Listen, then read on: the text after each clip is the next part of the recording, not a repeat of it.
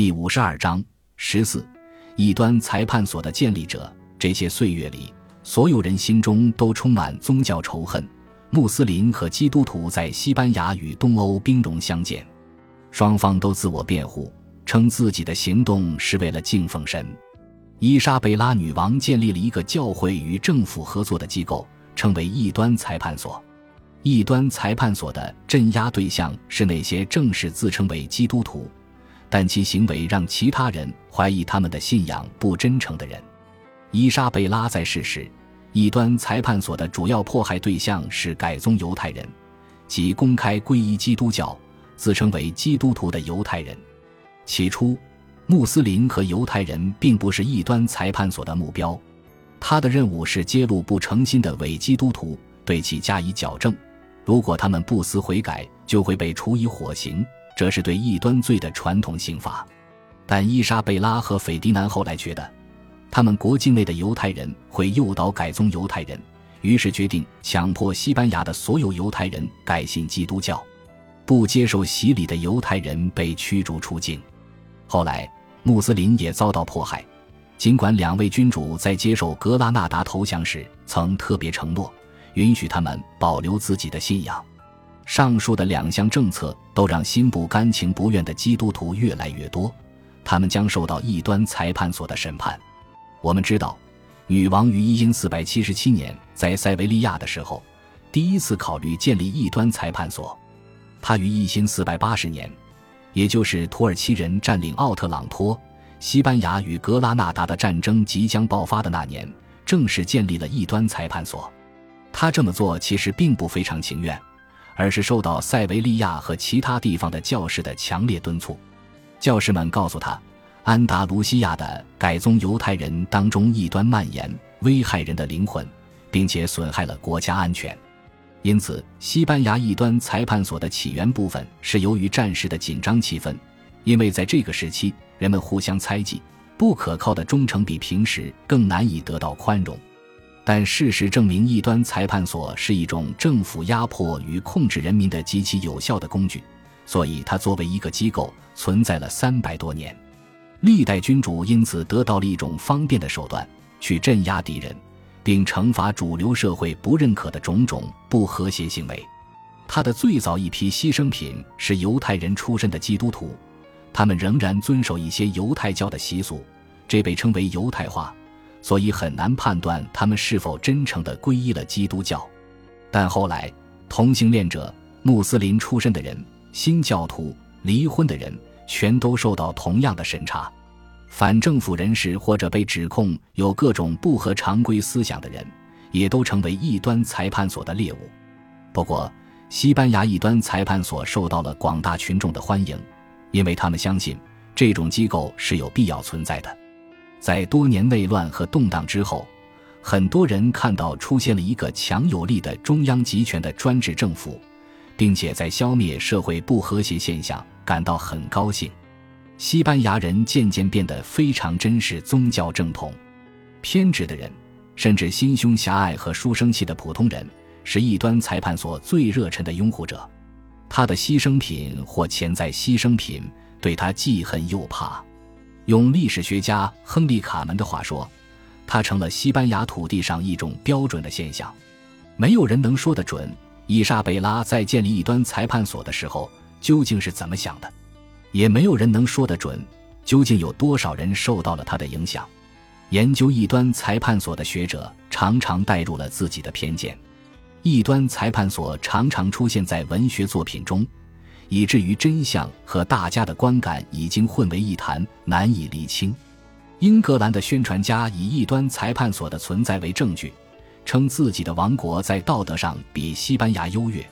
尽管英格兰政府也在残酷地镇压国内的宗教少数派。据说奥斯曼苏丹巴耶济德二世曾严厉谴责异端裁判所。尽管不久前奥斯曼帝国屠杀了数万名自己国内的异端分子。及那些信奉伊斯兰教什叶派一种神秘主义的苏菲派别而不信政府规定的逊尼派教义的人，换句话说，宗教压迫不是什么新鲜事，也绝不是西班牙独有的。近几十年来，数百名学者仔细研读了异端裁判所留存至今的文献残篇。历史学家曾相信被火刑处死的人数量极多，但近期的研究对此提出了质疑。学术界对实际死亡人数的估计大大缩小了。数十万人被异端裁判所处死的说法已经被证明是错误的。但毋庸置疑的是，伊莎贝拉在位期间有很多人被火刑处死。可能至少有一千人，或者多达两千人。例如，在宗教首都托莱多，伊莎贝拉在世期间，宗教法官处死了一百六十八人。该地区有约八十五人受审，但最后被无罪释放；还有一百二十人被缺席审判，因为他们已经逃亡或者死去。死亡数字之所以能够判断，是因为宗教法官常常运用异端裁判所的文献机制为证据。审判那些已经过世的人，然后焚烧死者的骨骸；逃跑的人会被缺席审判，然后会制作他们的肖像并烧毁，就像伊莎贝拉的两兄弟争夺王位期间，在阿维拉，恩里克四世国王的木偶般的肖像被象征性的废除一样。在那个时代，用蜡、木料或布制作的人像被认为具有仪式上的意义。西班牙一端裁判所不是斐迪南和伊莎贝拉原创的新主义，在有文字记载的历史的大部分阶段，在政教分离的概念被发明之前，政府和宗教是密不可分的。在大多数文化中，反对宗教教义就等同于挑战政治权威，因此异端裁判所作为一种机构，有很深的根源和早就规定好的规则。只不过，西班牙人为其引入了一些创新的特点。异端裁判所的指导原则是：不遵守宗教与政治常规等于叛国。在伊莎贝拉的时代，教会和国家是一体的，宗教权威与世俗权力是融合起来的。对宗教正统的威胁，就是对政治统治集团的威胁。君主们相信，他们之所以登上王位，是因为上帝的意志。质疑上帝。就等于是质疑君主的政治合法性。另外，国王和女王也要负责监管臣民的生活和灵魂。国王和女王若不能铲除异端，他们自己的灵魂也有危险。异端裁判所这个词源自拉丁语 inquisitio，字面意思是调查。西班牙异端裁判所遵循的是特定的罗马法，例如，罗马人允许刑讯逼供。因为他们相信大多数罪犯不会主动承认自己的罪行，因为那样他们就会受罚。但罗马人知道，刑讯得来的口供往往不可靠，因此他们要求官员在获得供词之后，还要从嫌疑人那里得到说明，证实嫌疑人的供词是在刑讯之下得来的。罗马皇帝们发现刑讯逼供是达到他们自己目的的有效办法。历史学家卢安·霍姆扎写道。在后来的岁月里，刑讯逼供的做法也变得更普遍，尤其在叛国案中，刑讯逼供在西班牙也成了一种司空见惯的执法手段。受害者被处以水刑，或者被吊在房梁上，使肩膀脱臼。一些国王和教皇曾用异端裁判的手段来镇压各种各样的异端分子。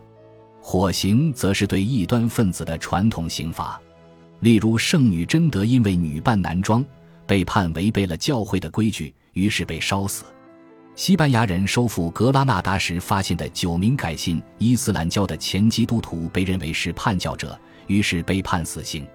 在伊莎贝拉时代之前，规模最大的一次镇压异端的事件发生在十二世纪初到十四世纪初，迫害对象是西欧流行的一种基督教分裂派别，称为清洁派。清洁派不遵守教会正统的表现是。他们允许女性成为教会领袖，批评梵蒂冈与教会统治集团的腐化堕落，并遵循一种特别的、使得他们非常受的饮食规矩。他们说，他们的信仰让他们非常特别。他们自称完美者。一千二百三十四年，教皇英诺森三世批准对清洁派进行镇压，并处死不肯放弃自己信念的人。仅在一二四四年三月的一天。法兰西就有约两百名清洁派成员被烧死。那些不愿意为了自己的非正统思想牺牲的人，假装改过自新，转入地下。那个时代没有疑罪从无的原则。